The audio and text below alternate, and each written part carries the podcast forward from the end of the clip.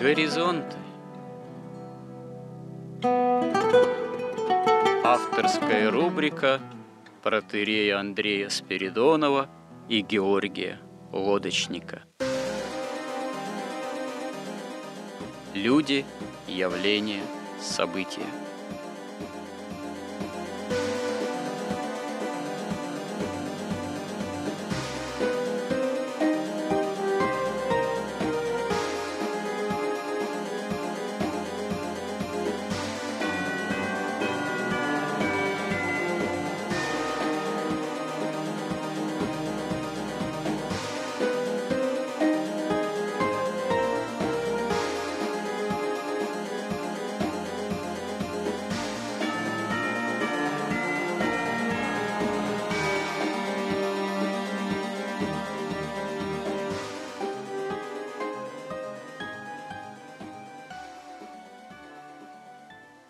Добрый день, дорогие радиослушатели.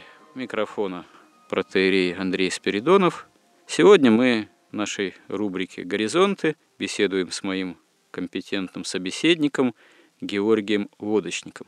И речь у нас пойдет о великом русском писателе Льве Николаевиче Толстом. Ну, во-первых, это фигура неустаревающая, и до сей поры можно где-нибудь в интернетах, в блогах встретить полемику на тему о Толстом и почему церковь его якобы отлучила от себя от церкви. А во-вторых, у Георгия есть статья о Льве Толстом и котлетках, которые фактически погубили Россию. Ну, речь там идет о том, что однажды Лев Николаевич Толстой в кругу семьи Великим постом вдруг демонстративно решил отказаться от практики поста и вкусить котлеток, которыми мясными этими котлетками кормили детей в семье Толстого. И вот с точки зрения Георгия, с этого момента и началось вот с такого демонстративного отказа Льва Толстого, ну, в какой-то степени скатывание тогдашнего российского общества к революции.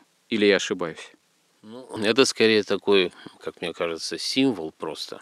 И, и Льва Толстого лично, как одного человека, да, и всего российского общества. Все это как бы вот этот процесс, он длился довольно долго, и вообще его можно отсчитывать там ну, чуть ли не от воскресения Христова, да. И он вот таким образом, ну, конкретно Россия, российская там аристократия, даже большая часть интеллигенция, вот, на них все-таки были какие-то ну, культурные ограничения, как, может быть, они уже стали это воспринимать, там, связанные с какой-то христианской вообще необходимостью даже ходить в церковь, да, причащаться, поститься, молиться.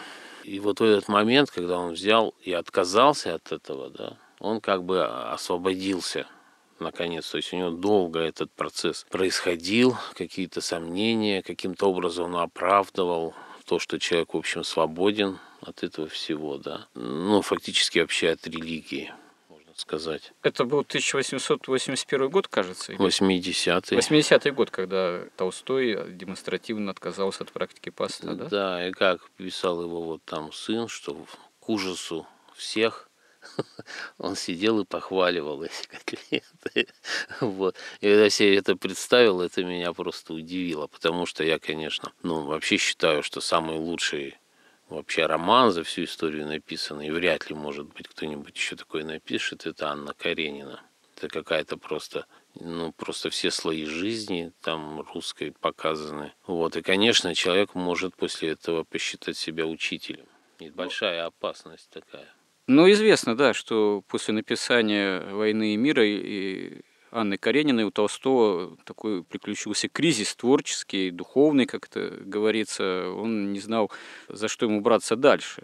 Он пытался собирать материалы для романа о декабристах, пытался собирать материалы а, для романа о Петре Первом, но и в том и в другом случае он разочаровался и в Петре Первом, и в декабристах, кстати, тоже интересная тема. Но вот, кстати говоря, я недавно с удивлением прочитал, с удивлением для себя, что на самом деле вот знаменитые такие слова Льва Толстого, что надо бы как-то создать новую религию, очистив христианство от всякого там мистицизма, вот, а такого, в общем, материалистического Христа, Христа дать э, человеку, очищенного от всякой этой мистики, это на самом деле, вы знаете, мне казалось, что это он позже написал, но это 1855 год. еще во времена Крымской войны, он же тогда умудрился прийти к этому выводу. То есть, видимо, все-таки это в нем довольно давно узревала эта идея фактически какого-то восстания против церкви, как вы думаете? Или это все-таки был такой неожиданный поворот? Ну, это не только у него возревало. Это, в общем-то, перед этим вызрело уже на Западе довольно четко и ясно. Да? Вот. А потом стало вызревать в России. И тут есть такая как бы деталь, на мой взгляд, очень важная, что, например, ну, это же все либеральные идеи, идеи капитализма, по сути дела, да, идеи отхода, когда аристократия превращается, ну, по сути, в лавочников, да, то есть, ну, людей бизнеса, которые уже не следуют долгу чести, а уже выгода становится основным критерием, сказать, свободной выбора да, человеческой воли. Вот, они уже там фактически Кант уже доказал, что ну, истины не существует вообще. А если она существует, то она человеку недоступна в принципе, да, и поэтому все, что у человека остается, это ну, выгода, то есть что ему полезно, и из этого надо исходить, и, в общем, вся наука на этом же основана, да что, по сути, познать истину нельзя, но можно сделать жизнь удобнее, комфортнее, там, выгоднее.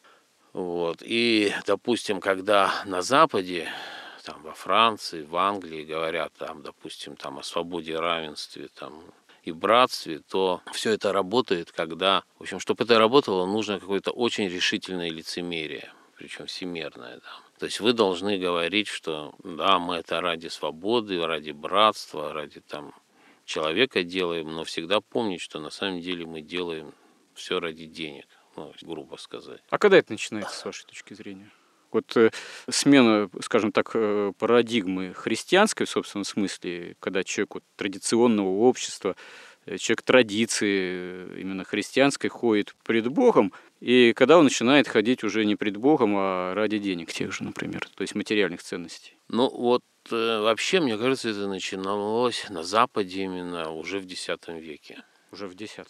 Ну вот Рене Генон, например, считал, что где-то в 14 начинается. Но с чего все начинается?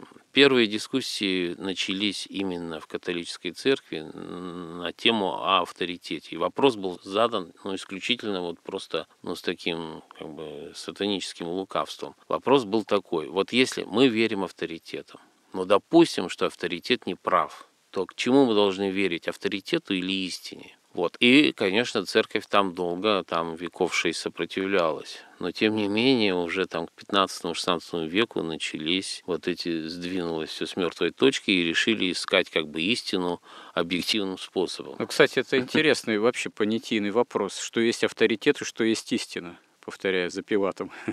Вот. А какая разница между авторитетом и истиной? Ну, насколько я понимаю, истина – это воля Бога. То есть вот воля Бога, она и есть истина единственная. И вообще любое как бы грехопадение начинается. И всегда, вот как ни посмотришь, оно всегда одним единственным способом. Человек начинает пытаться судить волю Бога или то, что Бог делает, или то, что Он требует, или вот то, что мироздание, которое творение Он создал, с точки зрения некой абстрактной истины, которые не существуют. Это ну, логический да. обман. Ну, истины как что-то не существует. Истина есть только как кто-то, кто? Христос. Истина евангельская имеет личностный характер, да. Ну да, то есть это воля. Ну да. А возвращаясь к Толстому, кстати говоря, все-таки мы сейчас ушли несколько в сторону, хотя это интересные вопросы, может быть, мы еще к ним в наших горизонтах и вернемся. Вот. Э, а возвращаясь к Толстому, вот, кстати говоря, вот действительно, а, во-первых, тут возникает два, э, на мой взгляд, довольно интересных вопроса. Во-первых, почему Толстой таким авторитетом явился? для русского общества. А во-вторых, а что для или кто для Толстого самого являлся авторитетом?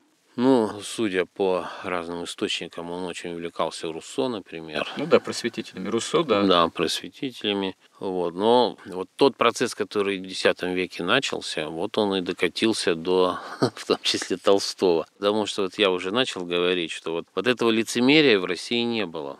И все вот русские писатели там, и даже западники, они вот все эти свободу, братства, э, они все это воспринимали, ну, как бы в чистом виде, чуть ли не как раскрытие не вообще было, Не было вообще, не было в этом смысле лицемерия. То есть они, не... мне кажется, воспринимали до, это... До про... какого момента? До какой эпохи? До а так времени? и до сих пор. Вот а у нас те, кто западники, так до сих пор, кажется, мне верят в это, да.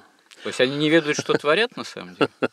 Вот смотрите, вот тот же, вот понимаете, мне кажется, в этом был какой-то просто удивительно, просто символический вот такой урок, что ли, преподанный, что Лев Толстой ведь он не просто вот так взял и духовно отказался, да, он начал есть котлеты. Это ну просто какой-то глубочайший символ, потому что за всеми этими идеями, за всеми идеями отхода от Христа всегда стоят котлеты, да котлеты, но это могут быть какие-то, ну, любые наслаждения. Ну, как символ предпочтения материального, как образ некий. Символ, получается. да, свободы наслаждений. Угу. Гедонизм. Ну, даже, ну, может быть, гедонизм, но главное, что вот если у меня есть тело, значит, и я могу им пользоваться в свое, как говорят, знаете, там, все, что естественно, то, то не, безоб, не безобразно. Ну, подождите, да, да, да, говорят. А подождите, но ну мы можем э, обвинить Толстого в гедонизме в таком случае, или все-таки нет? Нет, ну мы, я думаю, что мы в таком как бы духовно-интеллектуальном то есть он ему было уже невыносимо вот это вот, ну, как он, видимо, воспринимал ермо церкви. То есть он хотел освободиться, выбраться, добраться до правды, до правды, которая как раз, так сказать, не имеет такого мистического изначального происхождения, да, такого онтологического.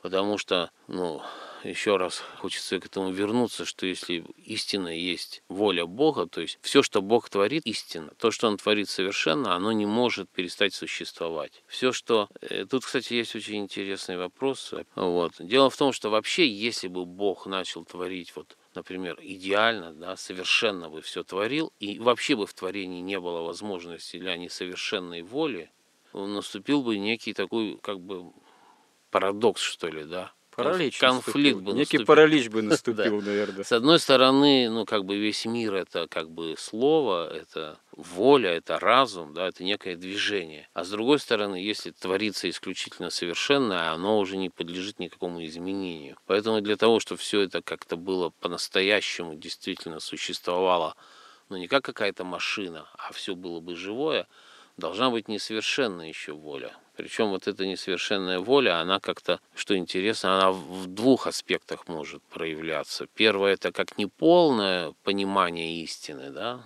то есть ясно, что, допустим, человек, он не может во всей полноте постигнуть, как там Бог. И как бы человек малообразованный, он не может как хорошо образованный. Но он может все равно находиться в истине. А другое – это противление истине, это делать все по-своему. Ну, то, что стал делать сатана, вот, потом совратил человека, и вот и потом и все дошло и до Льва Толстого в том числе, к сожалению. Еще, может быть, действительно вы правы, что он э, как бы вот, и даже, и тут, например, вот есть в молодости, наверное, нам всем очень нравился аквариум. Группа «Аквариум». Группа «Аквариум». Бориса Гребенщикова, да, очень интересно. Какая связь с Толстым? А Мне нравился, да, тоже. А вот недавно я как раз взял и послушал ранние альбомы. И я даже понял, что я в то время не мог оценить. Треугольник «Синий альбом»? Ну, там акустика, Да. радио Африка, электричество, Ну да, Я даже понял, что я тогда не, не, не оценивал их действительно такой ценности художественной, Мгм. да.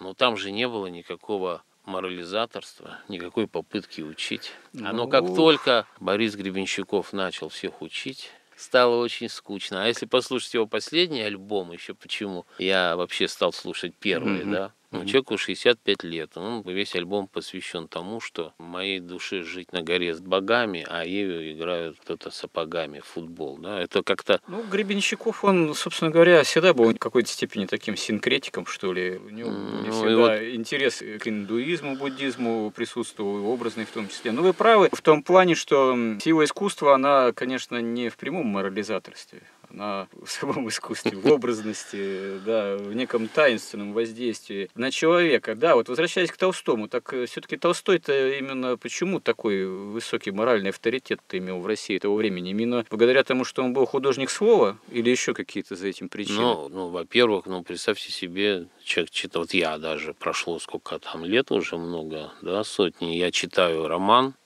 ну, я, конечно, в полном восхищении. Я буду слушать любое слово человека, который написал такой роман. Вот, например, мне даже нравится очень язык, допустим, хоть он и как бы такой немножко буддийский, там, например, Пелевин, да, но я тоже с интересом слушаю, Мгм. хотя я понимаю, я Да. не разделяю его идеологию. Ну да, да, да. И очень сожалею, что он из этого буддизма не может выйти и даже делает попытки выйти в такое состояние какого-то позитивного да, решения, то есть от, от, отойти от критики. Но та критика, которую он делает, она и фантазия, с которой он пишет, поэтому это, конечно, влияет на людей. И, конечно, он был огромным авторитетом. До этого же «Война и мир» роман. Но парадокс XIX века в том, что, собственно говоря, только в XIX веке ведь э, великая русская литература, именно как светское искусство, себя и являет, является большой силой. И в обществе, видимо, это, конечно, имеет большой э, резонанс, отзвук большой, большое влияние на общество. Тогда не было каких-то нишевых культур. Тогда действительно там Пушкин, Лермонтов, Гоголь, Достоевский, Толстой и далее там Чехов. Вот. Это было несколько имен, которые которые звучали на всю Россию. Вот сейчас появись, я не знаю, Пушкин, Лермонтов или Толстой, еще не факт, что он будет замечен всем обществом, потому что мы сейчас живем несколько в иную, так сказать, информационную эпоху. Но хорошо, я думаю, мы в следующей передаче вернемся еще к личности фигуре Льва Толстого и поговорим именно о, скажем так, э, моральной стороне его проповеди, вообще о морали, о морализаторстве. Что такое мораль, морализаторство Льва Толстого и, шире того, а что вообще такое морали в тогдашнем обществе и в современном. Всего доброго. У микрофона был протерей Андрей Спиридонов. Мы беседовали с моим собеседником Георгием Лодочником. Спасибо. Горизонт на радио Благовещение.